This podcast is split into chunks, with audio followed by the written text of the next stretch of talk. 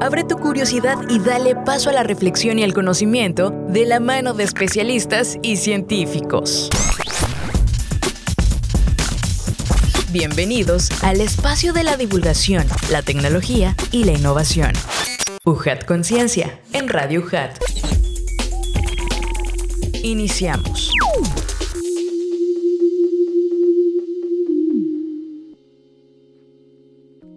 Amigos, ¿cómo están? Bienvenidos sean una vez más a UJAT Conciencia, este espacio producido por la Universidad Juárez Autónoma de Tabasco, donde divulgamos la ciencia que se genera en esta alma mater, pero también en otras latitudes. Estamos muy contentos de que estén con nosotros. Un servidor Adrián de Dios estará con ustedes también.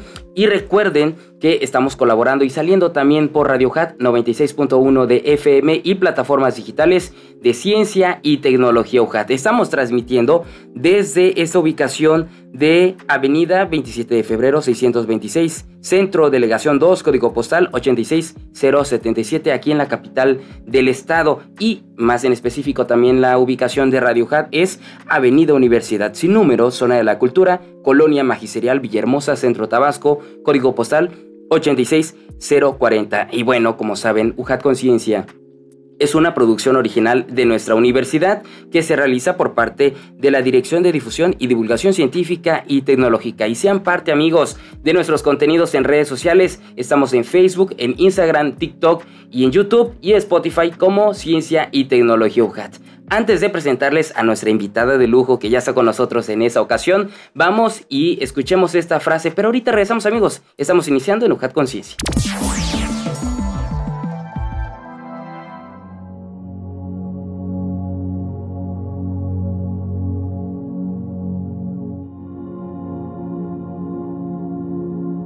La ciencia siempre será una búsqueda, jamás un descubrimiento real. Es un viaje, nunca una llegada. Carl Raymond Popper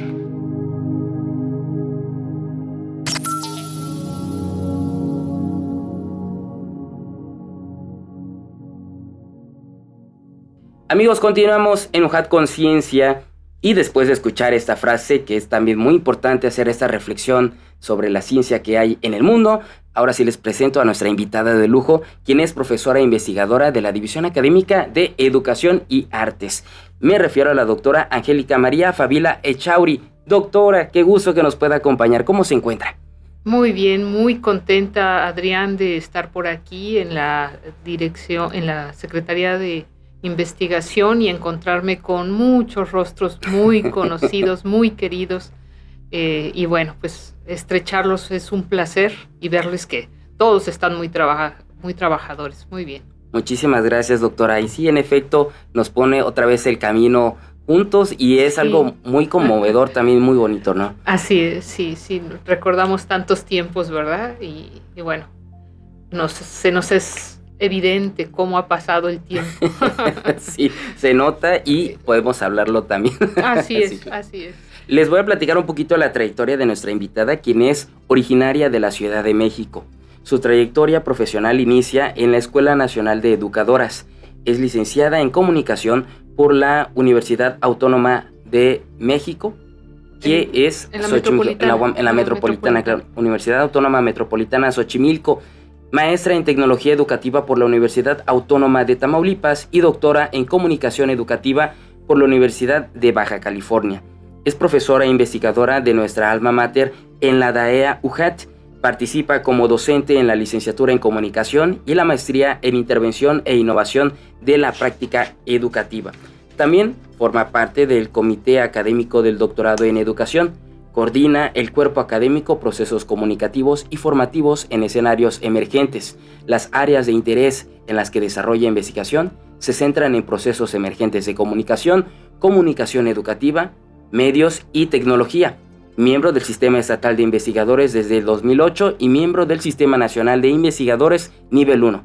Y los resultados de las investigaciones realizadas, así como otros análisis, discusiones y ensayos, han sido publicados en diversas revistas y libros colectivos. Doctora, doctora Fabila, pues muchísimas gracias por estar con nosotros nuevamente. Al contrario, Adrián, muchísimas gracias por la invitación. Es un placer estar con ustedes y además para hablar de algo que nos gusta muchísimo, que es la investigación. En efecto, y eh, hablando de eso, doctora, vamos a platicar sobre su proyecto Aprendizajes Universitarios, Mediaciones e Interacciones Emergentes.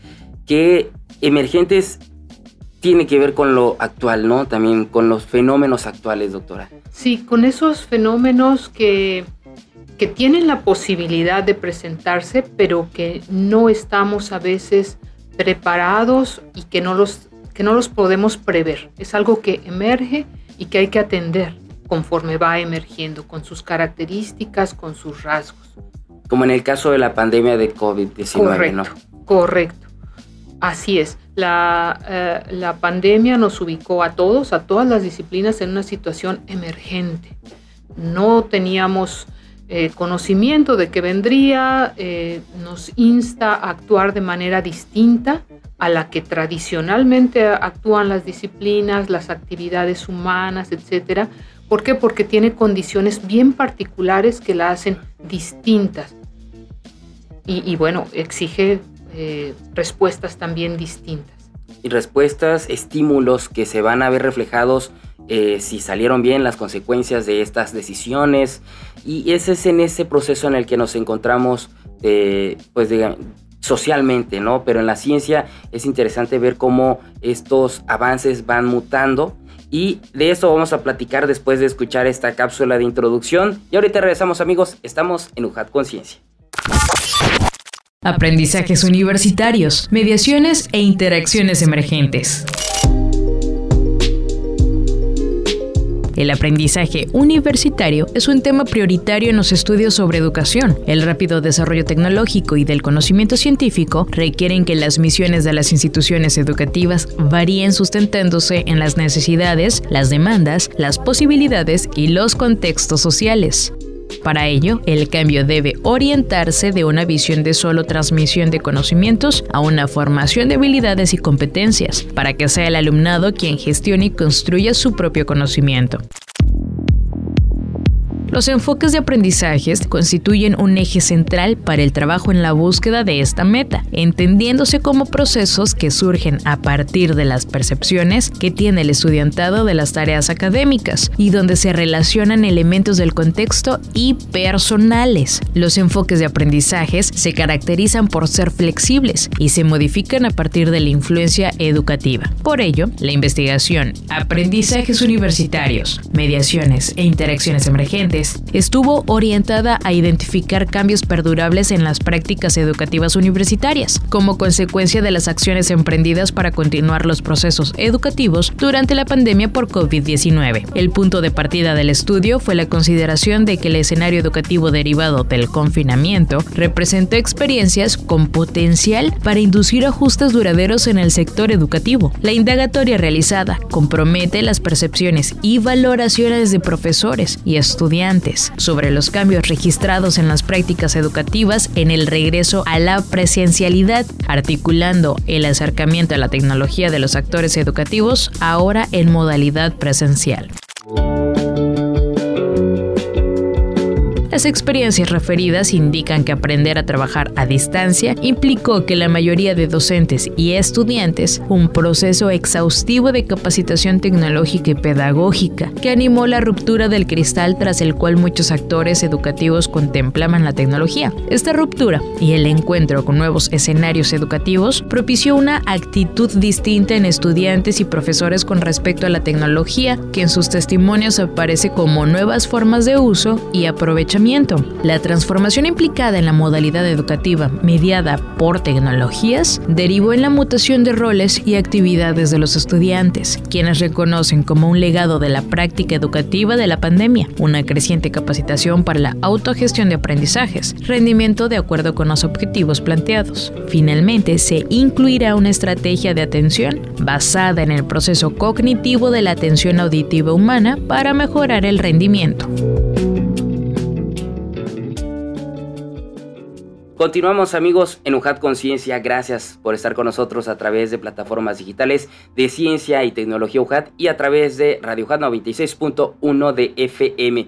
Y estamos platicando con la doctora Angélica Favila, profesora e investigadora de la DAEA UJAT, sobre este estudio de aprendizajes universitarios, mediaciones e interacciones emergentes. Ya estábamos introduciéndonos un poquito en los cambios que ha sucedido a raíz del, del COVID-19, ¿no? La pandemia. y esto es importante, pues, analizar la parte de cómo los estudiantes han adaptado nuevas formas de aprender, ¿no, doctora?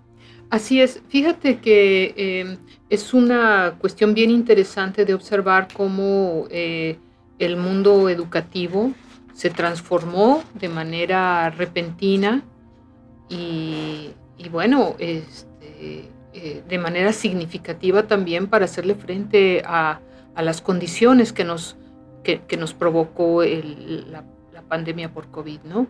Eh, en, ese, en ese contexto, en el 2020, eh, personalmente realicé un acercamiento a las condiciones justamente de aprendizaje en las que se había se estaba dando los aprendizajes universitarios porque era evidente el cambio, ¿no? El confinamiento, el, el distanciamiento, pero además una estesis eh, de, de, los actores en donde había una alteración emocional muy fuerte por todo lo que estaba pasando y entonces me propuse documentar, eh, bueno, cuáles eran estas condiciones en las que se estaba dando el aprendizaje universitario. Y, bueno, em, producto de, esta, de este acercamiento, que fue una investigación bastante breve, eh, breve en el sentido de no podíamos extendernos mucho en el levantamiento de datos porque las situaciones estaban cambiando día a día, ¿no? Muy rápido. Y entonces, eh, producto de este acercamiento, eh, pudimos identificar cómo los ecosistemas de aprendizaje eh, universitario mutaban, mutaban y habían hecho, se habían hecho aliados de muchas tecnologías y de tecnologías que no necesariamente eran ah. tecnologías expresamente educativas. Es decir, regularmente eh, conocemos dentro del campo de la comunicación educativa, de la tecnología educativa, las plataformas que están pensadas para soportar procesos educativos. Pero eh, en, este, en esta emergencia que vivimos con, la, con el COVID, bueno, muy pocas instituciones estaban preparadas tecnológicamente para asumirlos de manera inmediata. Entonces, lo que descubrimos es que eh, los profesores, independientemente de las medidas que la institución, que la UJAT como institución propuso para paliar esta situación del distanciamiento, los profesores también encontraron algunas vías alternas para mantener este contacto, esta interacción con los estudiantes y dar continuidad a los procesos formativos. Eh, entonces documentamos esto eh, y vimos que los ecosistemas de aprendizaje que se habían generado combinaban un sinfín de herramientas mm. que no necesariamente eran plataformas educativas o las, como, las que conocemos como LMS, sino que había una serie de artilugios, de herramientas, de aplicaciones que el profesor y los estudiantes habían puesto a prueba y que habían ayudado de manera significativa a soportar esos procesos. Entonces nos pareció muy, muy interesante, por ejemplo, la, eh, la, aparición de manera recurrente en los testimonios de profesores y estudiantes, por ejemplo, del uso de WhatsApp, ¿no? Para distribuir materiales, para estar en contacto, para ponerse de acuerdo, en fin además de otras muchas tecnologías como por ejemplo el Classroom, el Teams que eh, posteriormente fue la plataforma oficial que la universidad adoptó y que eh, nos capacitó a todos, estudiantes y a, eh, profesores, para poder adoptarla. Pero con esta se conjugaron muchas otras herramientas incluso Facebook, te digo, esta situación del, WhatsApp que nos fue ah, para nosotros bastante sorpresiva. Y, bueno, lo que entendimos es que en esta investigación el profesor, el docente, había tenido o, jugó un papel clave para adoptar la tecnología y adaptarse a esa tecnología y vencer el confinamiento, vencer este distanciamiento que había provocado la pandemia. Se pensaría tal vez, doctora, que los alumnos tuvieran mayores herramientas o mayor facilidad para adentrarse en estos ecosistemas, eh, digamos, tecnológicos, ¿no? Sí, sin duda. Fíjate que ese fue uno de los, de los hallazgos también de esta primera investigación. Eh, los profesores, muchos de los profesores reconocían que se habían mantenido un poco al margen de la tecnología o, habían usado tecnologías bastante elementales ¿no? para apoyar sus presentaciones, manejo de, algunos... De PowerPoint, sí, Prezi, otras, Exacto, estas herramientas que de alguna manera nos ayudan en el día a día para realizar nuestra labor académica.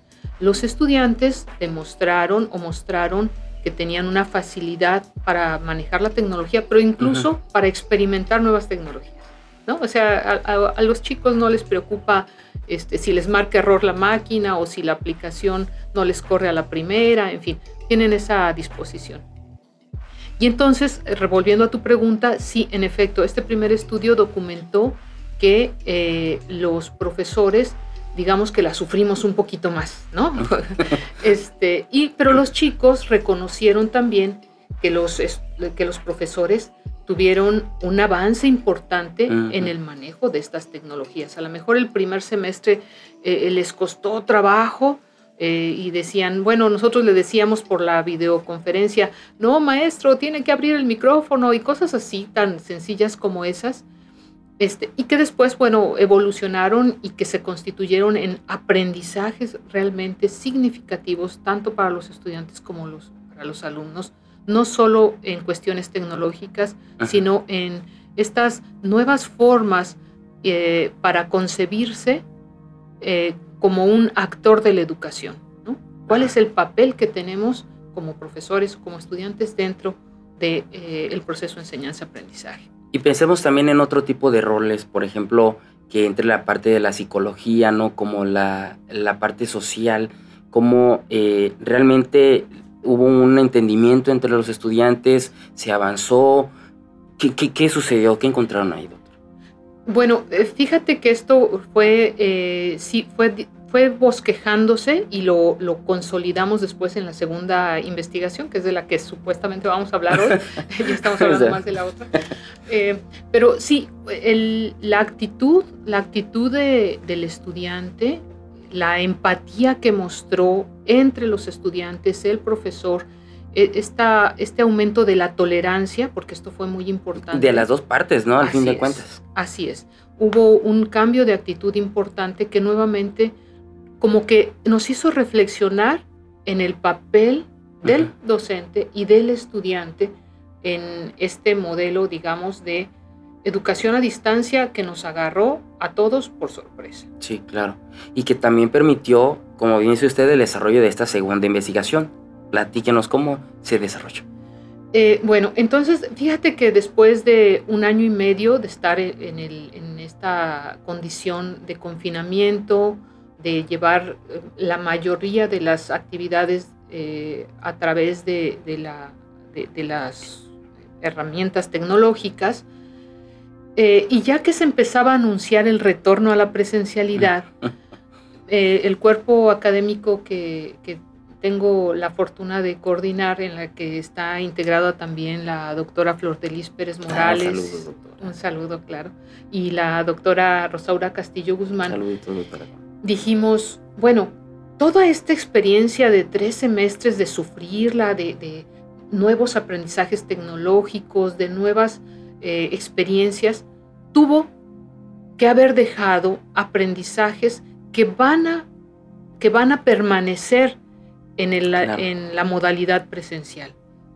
Y entonces nos propusimos un poco hurgar qué legado había dejado la pandemia o la, práctica educativa durante la pandemia a, eh, al, retorno a la presencialidad, ¿no? Y, bueno, eh, ahí surgió el interés por eh, regresar a platicar con los estudiantes, con los docentes y ya en el regreso a la presencialidad decir, bueno, de antes a ahora, ¿qué cambió en tus clases presenciales? Y ese es justamente eh, el, el, ejercicio que hicimos de investigación para identificar cómo, qué aprendizajes se habían dado en las interacciones y en las mediaciones eh, más bien posteriores al periodo de la pandemia. ¿Y qué se quedó, qué se fue, doctora? Fíjate que eh, hallazgos bien interesantes, bien bonitos. Hicimos una, te voy a platicar rápidamente que eh, eh, la, el planteamiento metodológico para nosotros había sido inicialmente, bueno, tener charlas con los estudiantes, los profesores, ellos nos narran y nosotros lo interpretamos y lo acomodamos. Y no. Eh, el primer acercamiento nos llevó a que el estudiante y el profesor tenían sí una necesidad enorme de hablar de su experiencia. Y de su experiencia en, la pandemia incluía no solamente los aprendizajes académicos, los tecnológicos, sino ese cómo me sentí. Claro. Entonces, eh, la, investigación se nos detuvo un poco porque lejos de obtener testimonios sobre eh, lo que a nosotros nos interesaba, pues ellos nos decían lo que ellos estaban interesados en narrarnos. Y bueno, el investigador tiene que ser flexible y entonces hicimos una pausa, les escuchamos, nos permitió escribir un par de artículos sobre justamente la emocionalidad de, esto.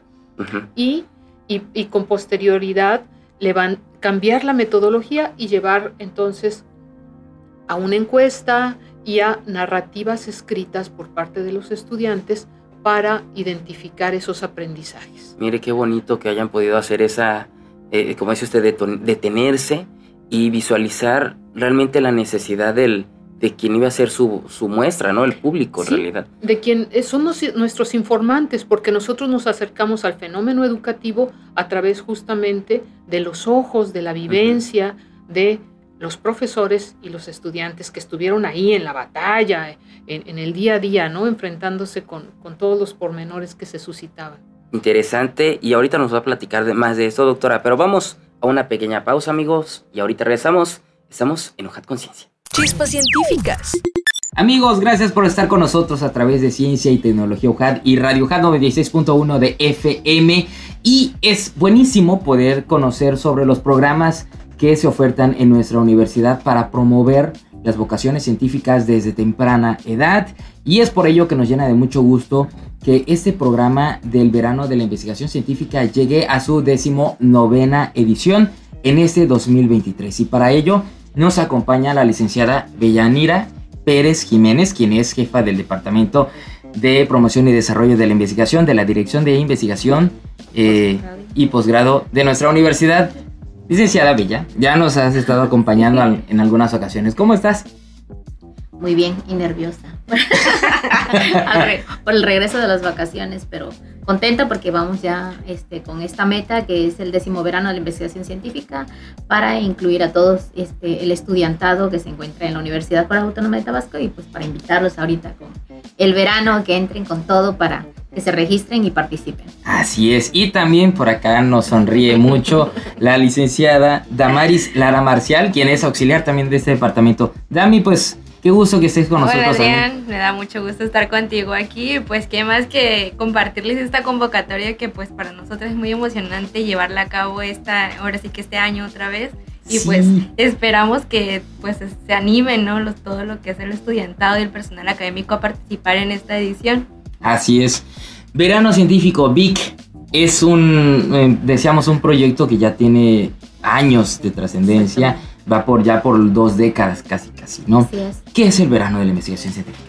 Bueno, mira, desde el 2014 quiero empezar que este se consolidó en nuestra institución como el verano que realiza la, la institución eh, para que haya el fomento de las vocaciones científicas, ¿no? este, con los estudiantes este, de todas las este, divisiones académicas y puedan este, hacer, se pueda promover ¿no? Esta, este intercambio de conocimientos con profesores, con otras instituciones este, a nivel estatal, nacional e internacional. Entonces, eh, desde ahí está la partitura. Entonces, habían comenzado con la Academia Mexicana de Ciencia, que todavía este, existe, y pues que todavía se pueden registrar estudiantes, pero nosotros como institución, este, pues también ¿no? tenemos ese enlace en el cual cada uno de los estudiantes puede participar a, a partir de este, las bases que ya las van a especificar aquí este, Damaris y eh, pues que son a partir de, ¿no? de una serie de requisitos. Bueno, pues eh, principalmente ser estudiante activo, eh, puede, puede, puede, por eso que pueden participar en cualquier división académica. Ah, este, el año pasado tuvimos de sistema de educación a distancia, que la verdad que fue, fue la primera vez que tuvimos una, una ah, participación de, de, sistema de educación a distancia y pues también queremos invitarlos a ellos, que, no, que no sepan, que queremos que sepan más bien que están incluidos dentro de, de todas las divisiones, ¿no? Bueno, este, una vez que son eh, estudiantes activos del, de la universidad, este, tienen que cumplir con el 65% de avance curricular. En el caso de DAX, que son los de medicina, eh, a partir del 45% de avance ellos pueden participar. Ya la plataforma está habilitada para, para ese porcentaje, entonces este, pues eh, es importante cumplir con este requisito, ¿no? Ahí, ¿por qué la diferencia de los de DAX a los otros? Ah, bueno, en el caso de DAX, este, pues ya sabemos que la licenciatura de medicina es un poquito más extensa, más larga, entonces a ellos se les da la oportunidad a partir del 45% ah, de avance, porque pues sabemos la duración de la, de la licenciatura, ¿no? Sí, entonces este, por eso se tomó esa decisión ah, de, de ese avance. Y este, en caso de ser egresado, pues también le estamos pidiendo ahí un ah, requisito de contar con el documento oficial de autorización de alguna de las modalidades de titulación. Y en, en ahora sí que en los lineamientos puede consultar este, cuáles son esas modalidades, ¿no? Eh, otro requisito muy importante, Adrián, es el, el, registro en PEN. Este, ¿Qué es el registro en PEN? Es el Padrón Estatal de Nuevos Talentos eh, del ah, Consejo de Ciencia y Tecnología del Estado de Tabasco. Qué innovación tan buena, ¿eh? Sí, la verdad que este, esto también se implementó porque pues sabemos que a veces se tiene apoyos para los estudiantes y también para los profesores, entonces este, es una estrategia, ¿no? Que andamos buscando nosotros para que puedan, este, puedan ellos irse involucrando más en lo que es la ciencia, ¿no? Este, y otro requisito, eh, contar con la aceptación del personal académico, en este caso eh, el profesor con el que vayan a impartir su verano, este, ya sea estatal, nacional o internacional. Eso es muy importante porque este, es la carta de aceptación que ellos, este, donde les dicen que sí, que se van a, participar con ellos, ¿no? Instituciones públicas, privadas, ¿de dónde? Eh, de todo. De todo, o sea, pueden ser centros, este, igual, centros públicos, centros este, también de salud en este caso también este es y, y que hay, otros, ¿no? Que tenemos que ser instituciones y eh, igualmente universidades, porque son distintos, ¿no? O sea, puede ser una institución como el IAD, creo que es de administradores.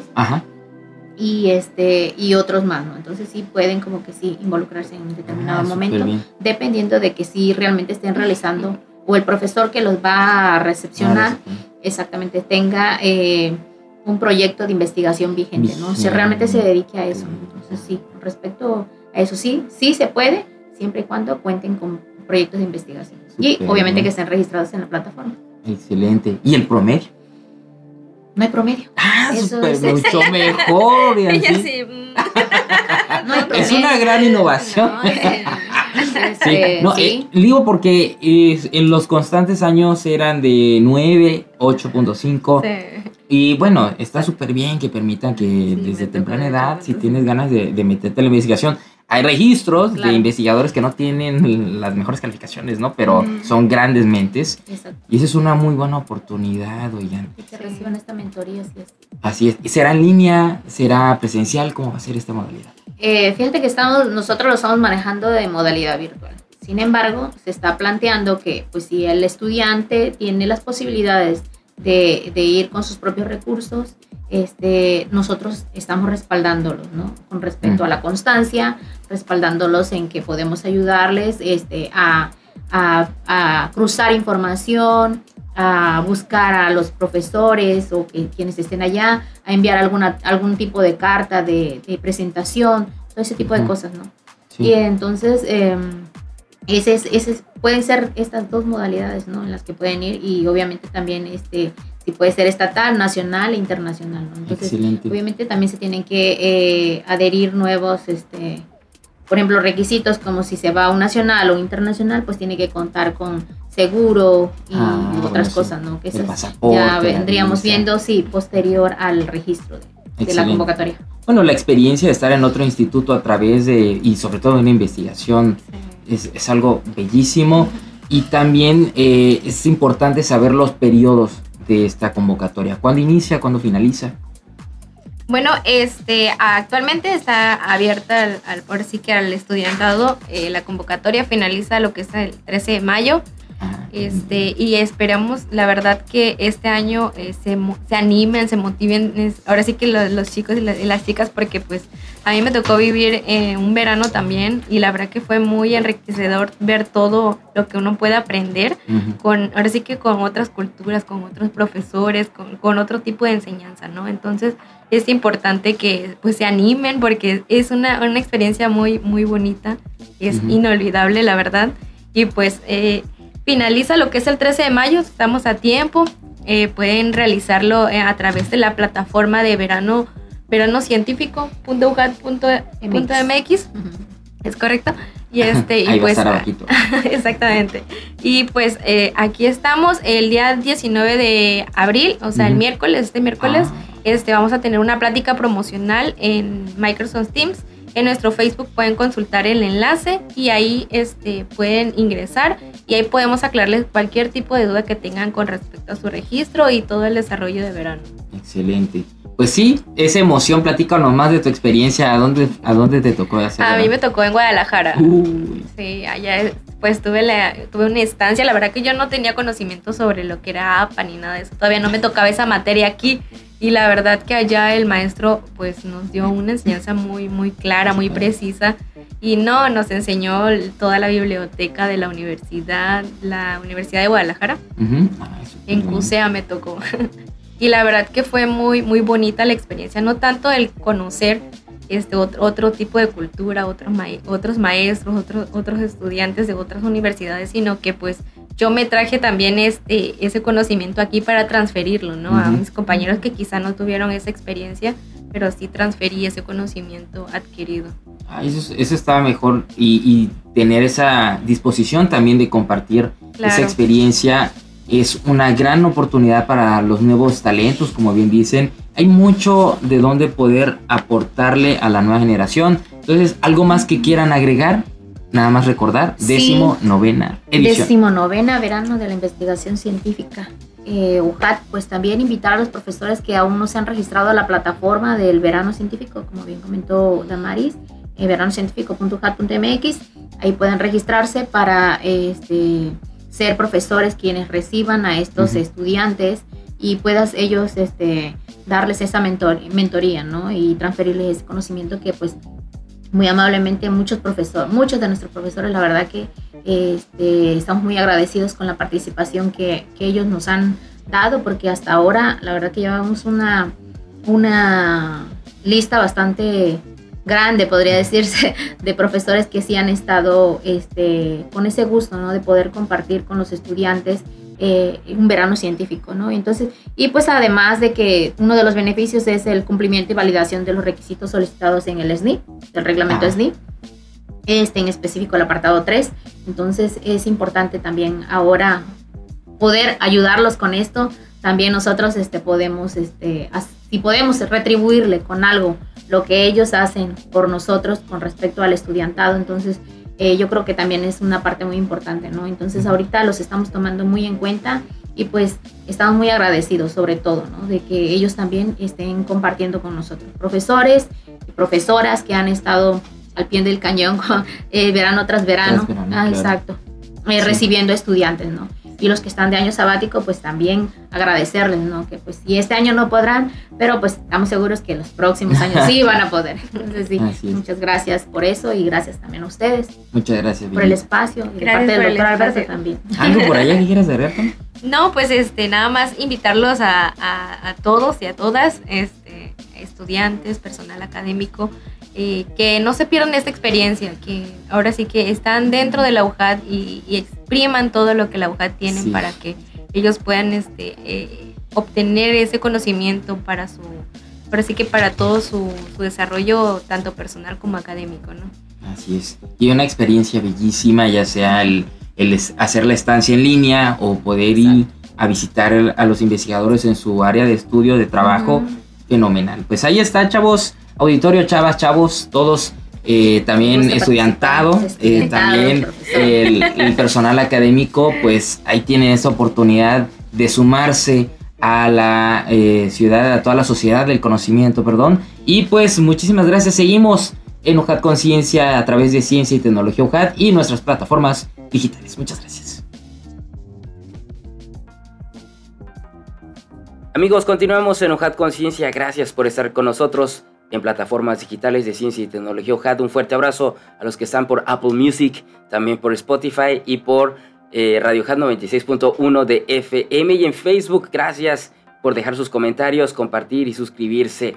Y seguimos platicando con una gran invitada la doctora Angélica Favila, quien es profesora e investigadora de la DAEA UJAT, y hablando sobre este tema, aprendizajes universitarios, mediaciones e interacciones emergentes, que ya estamos adentrándonos en, esta en este segundo proyecto, ¿no? Que es el que nos está comentando, doctora, porque además es interesante ver el objetivo, los cambios perdurables, que ya están, pues ya los estamos tomando como algo natural, por decirlo así.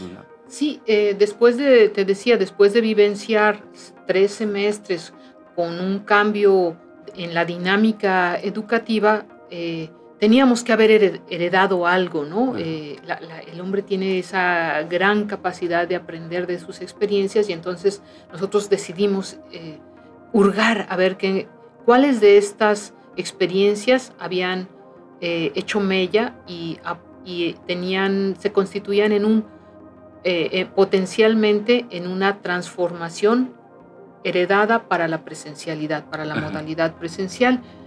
Y bueno, eh, fíjate que como resultado de la encuesta que aplicamos a más de 70 profesores en de las diferentes divisiones de, de la universidad, obtuvimos interesantes resultados. Entre ellos mm, hay que desmenuzarlos mucho más, pero el tiempo aquí rápidamente los voy a referir por la limitación que tenemos. En general, los profesores reconocen que hubo cambios positivos o que la mayoría de los, de los cambios eh, eh, vividos en el aprendizaje durante la pandemia fueron cambios positivos.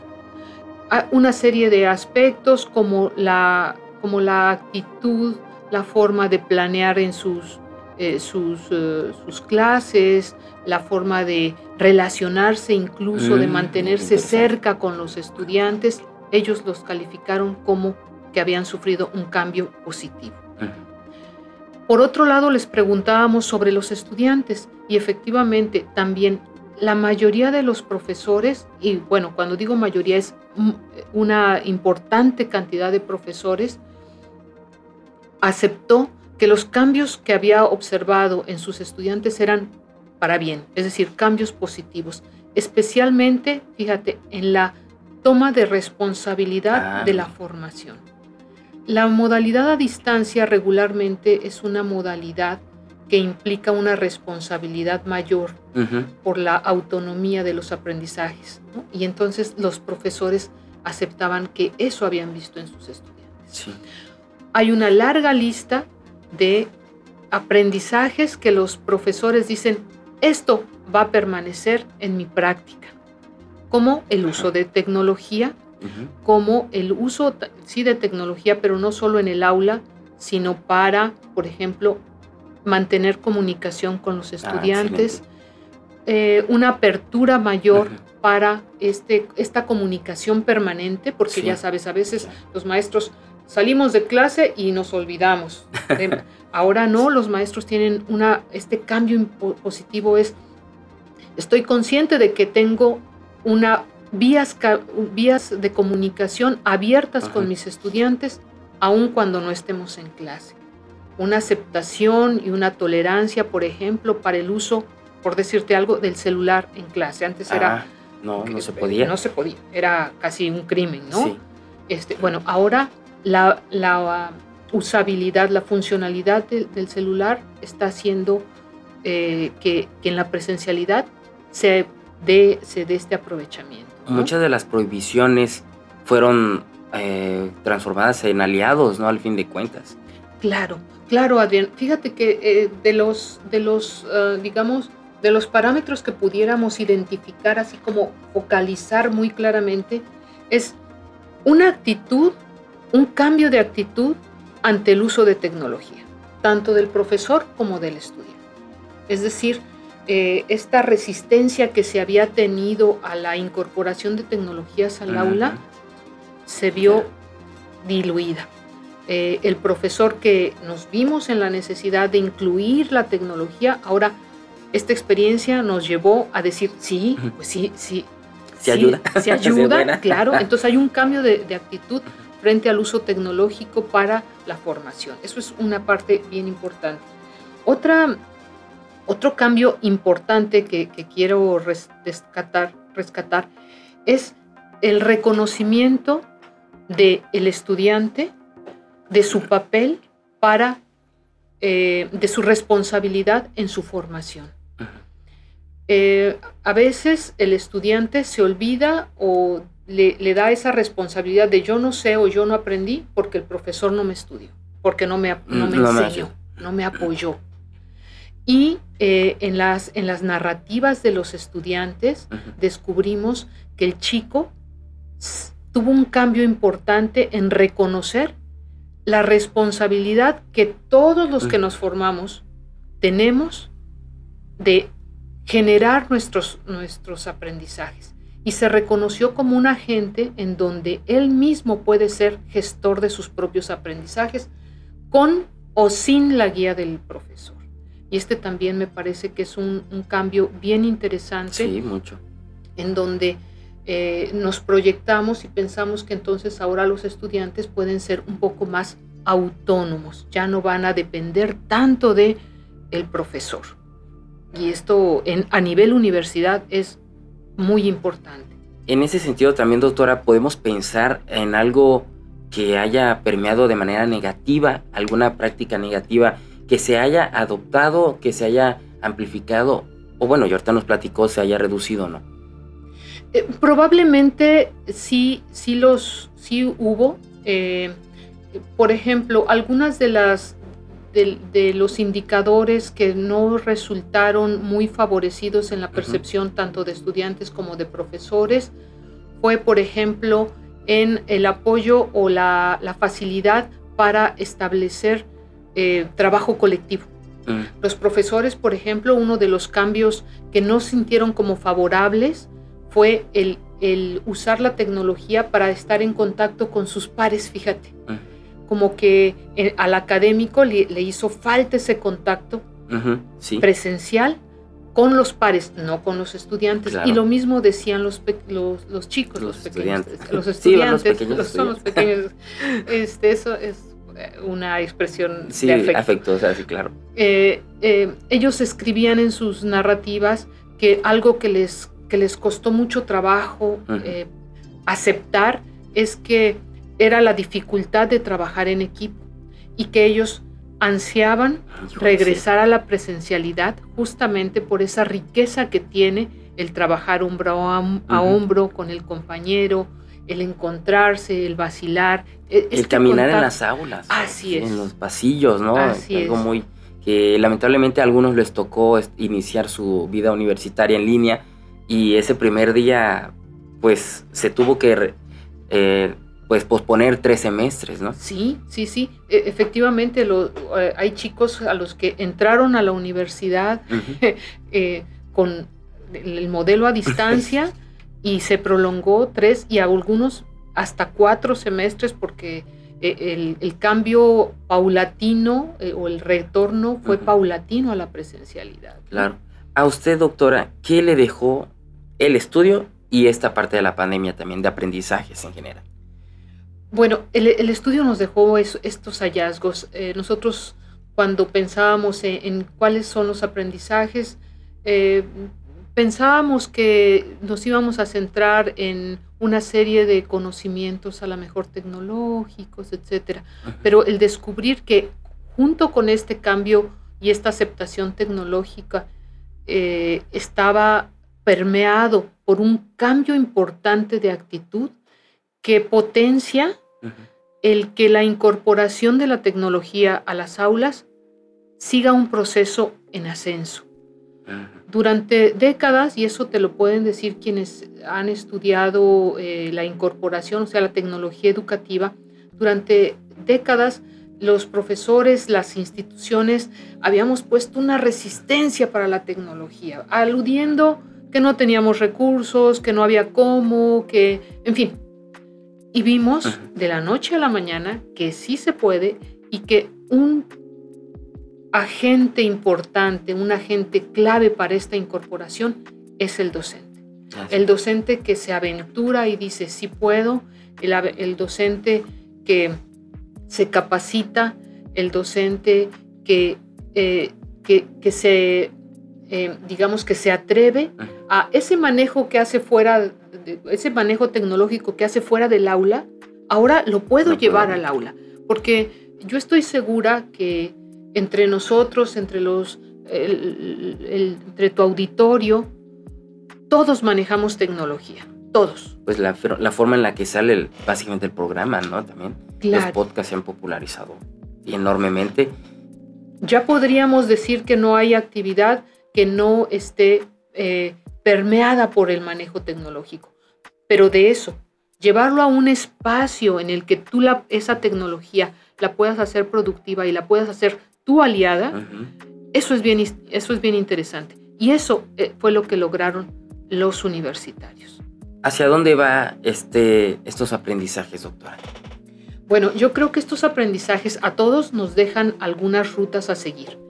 Una es eh, importante reconocer la capacitación que requiere eh, constante el profesor la actitud y el apoyo abierto de la institución que de alguna manera eh, se, volcó en cursos, en alternativas para capacitar a todos los profesores para el uso no solo de la, del, Microsoft Teams, que es la plataforma que nos soportó y nos sigue soportando, que además eso es algo que, yo tengo que rescatar y que valorar y reconocer que a pesar de que regresamos ya totalmente a la presencialidad, la plataforma de Microsoft Teams sigue siendo nuestro aliado, la universidad la mantiene abierta y créeme que es de gran utilidad y los profesores, creo yo, en la mayoría agradecemos porque es una plataforma que extiende, nos posibilita extender la labor del, aula a otros espacios y hacerla este, eh, llevarla a, muchos eh, espacios sin horarios. Sí, y ya eh, se volvió, como decía en un momento, ¿no? Algo natural o ya implícito dentro de la educación, ¿no? No solo en lo universitario, en los grados anteriores, claro. y que puede permitir, como dice usted, un aprendizaje más completo, más complejo, en diferentes momentos y que cada alumno, cada docente tome las mejores decisiones en ese sentido, ¿no, doctora? Claro, así es. E, esta experiencia creo yo que nos hizo, nos ayudó a romper ese, ese techo de cristal que no nos dejaba elevarnos y tener, eh, eh, dominar o eh, tratar de sentirnos cómodos en, en este, en el meta, en el, metaverso. pues doctora, estamos llegando al final de esta charla tan enriquecedora, muy, muy reflexiva, muy bonita. ¿Tiene algo que decir antes de que nos despidamos? Bueno, pues agradecer eh, al el espacio que nos dan aquí en la Secretaría de Investigación para dar a conocer estas investigaciones que finalmente su valía está en, poder darlas a conocer, en no decir estoy investigando, sino en decir, eh, miren, la realidad la puedo explicar de esta manera, encontré esto en la realidad, que es lo que nos, nos ayuda a todos, ¿no? Entonces yo agradezco este espacio y por supuesto eh, extender el reconocimiento de, esta, de este logro de la investigación a mis compañeras del cuerpo académico, la doctora Flor y la doctora Rosaura, que eh, bueno, eh, seguramente por ahí estarán escuchando. Muchas gracias, doctora. Saludos y a todos los que también participaron como muestra, aportando ideas. Muchas gracias. Nada más, doctora, el periodo de, realización de este, de este proyecto. Ah, bueno, es, lo, lo, estamos cerrando apenas. Fue de, de enero del 21, eh, de enero del 2021, que nosotros pensábamos que ya íbamos a la presencialidad enseguida y no, se nos retrasó un poquito, al enero del 2023.